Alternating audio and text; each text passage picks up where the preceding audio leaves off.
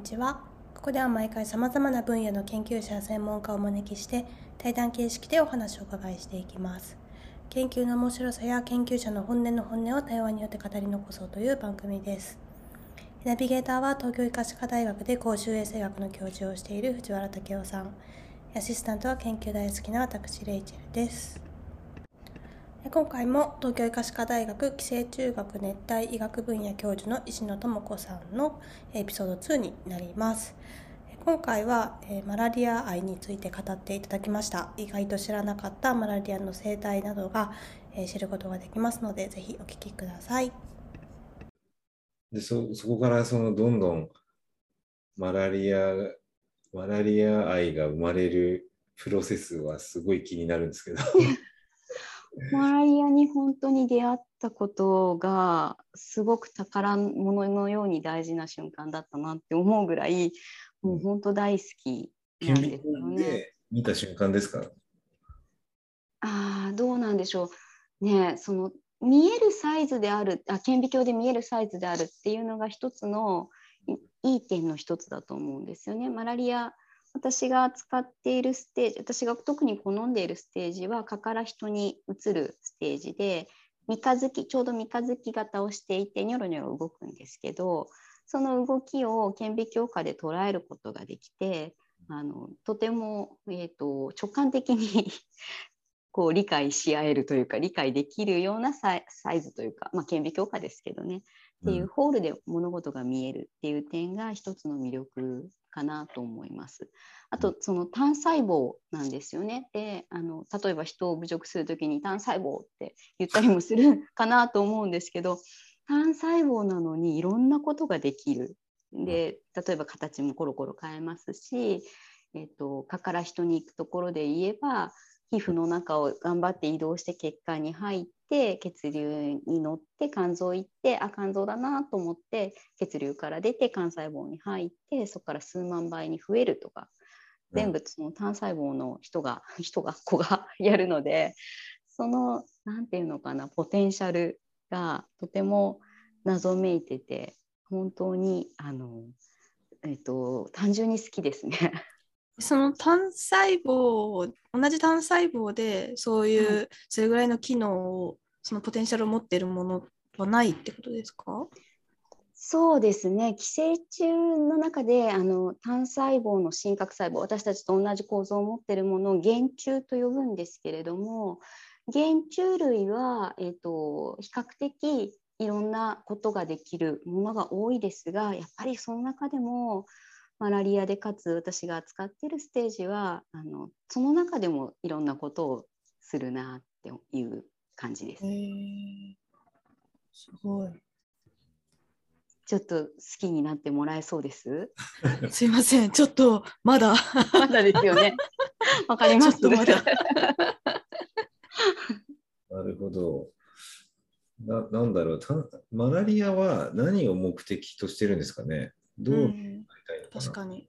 マラリアは、えーとまあ、生き物なので増やしたいんだと。あでマラリアって有性生殖をするんですよね。うん、えーと、蚊の胃の中でオスとメスがいて受精をして増える。だから蚊としては収縮種本当の宿主は、えーと、あごめんなさい。マラリアとしては収縮種は蚊の蚊だと言われています。人間はたかだかその蚊に行くための手段に過ぎないんです。なので人間をあのやっつけようとかそういうことは全然思ってなくてただただ増えていて、えっと、チャンスがあれば、えっと、性を持った形生殖母体って言いますけどそれに分化して、まあ、できればぼんやり動かないでいてくれた方が蚊が吸いやすいのでちょっと熱とか出してで温度が高くなれば蚊にも気づいてもらいやすくなるので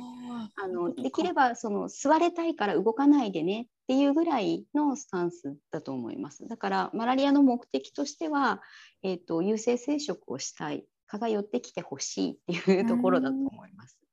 えすみません、えっと、有性生殖もするんだけども、はい、なんていうか肝臓の中でめっちゃ増えるっておっしゃってたじゃないですか。はい、これは、うん。単純な細胞分裂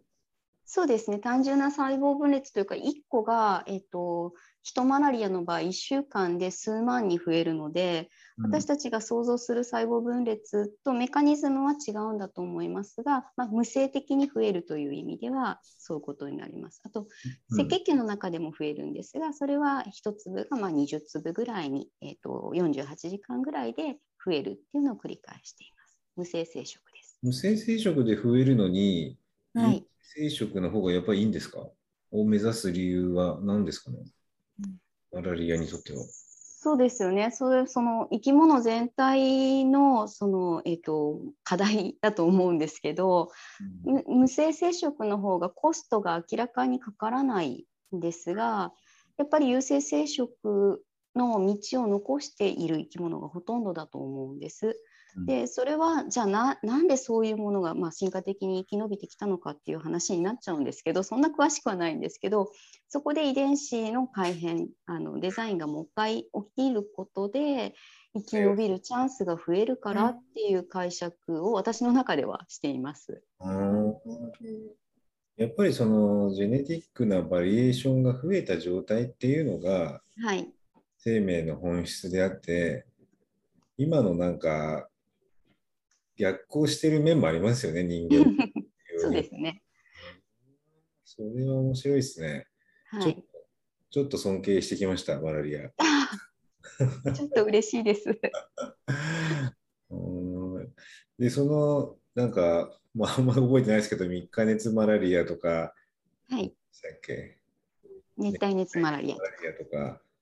その種類っていうのは今何種類ぐらいあるんですかマラリア今人に感染するのが教科書的には私たちの頃というかあの 先生方の頃の教科書は4種類ってなっていて、はいはい今教えてるのは5種類っていう風になっています。猿にしか感染しないと思われていたものが最近人に来るようになってしまった一つその新しいマラリアが増えてきています。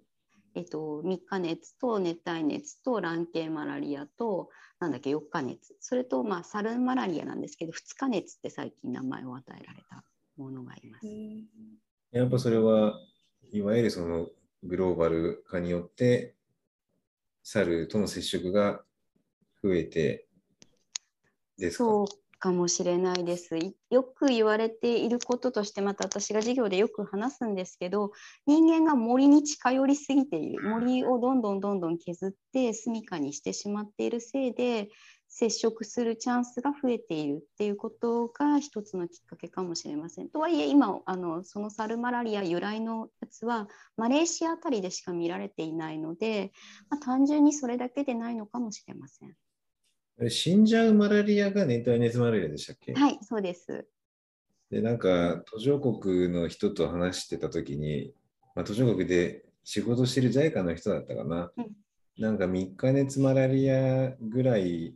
はなんかいい休む理由になっていいんだよはははみたいな。はい、言ってえでも死んじゃうとさっきの目標は達成されない？そうなんです。えっと、熱帯熱マラリア、今、世界で大体60万人の方が1年間に亡くなるっていう、あの大きな問題になっているんですけれども、えっと、マラリア界の中では新参者っていうふうに解釈されています。 adapt がまだうまくいっていない可能性があります。とはいええっと、非常に賢くて、えっと、うんなんで亡くなっちゃうかというと脳症状を起こして昏睡になって亡くなってしまうんですね。というわけで蚊が吸うように仕向けるっていう目的で言えば、あ方向としては 方向としては間違ってないっていう言い方はなんか褒めてるみたいでよくないんですけれども ちょっと行き過ぎちゃったみたいな。はいストラテジーとしてあり得る方法だったのかなと思います。で3勝手日熱あごめんなさい3日熱は、えっと、2日に1回熱が出てその規則的に熱が出る、まあ、だけって言ってしまえばだけなので、えーあとそのために免疫も活性化しやすくって最終的には自分の力で治ることが多いのであの致致死性は少ないはるかに少ないです。うん。うんすみません、買って死体も吸うんですか？うちも吸うんですか？あえっと、あのあったかい、えっとうん温度が高いのと CO2 濃度を認識してやってくるのでなくなってしまうともう吸わないです。らないと。だから亡くなる際のじっとしてる時 を狙ってるわけですね。そうですねあの動きがちょっと鈍くなってくれれば非常に吸いやすいんだろうなと思います。うんそうなんですね。だからそういうこう BBB をね、脳血流関門を通っちゃうマラリアができて、でそれがまあすごい人間の動きを止めたぜ、やったぜとなったら、やべえ人間も死んじゃったみたいな。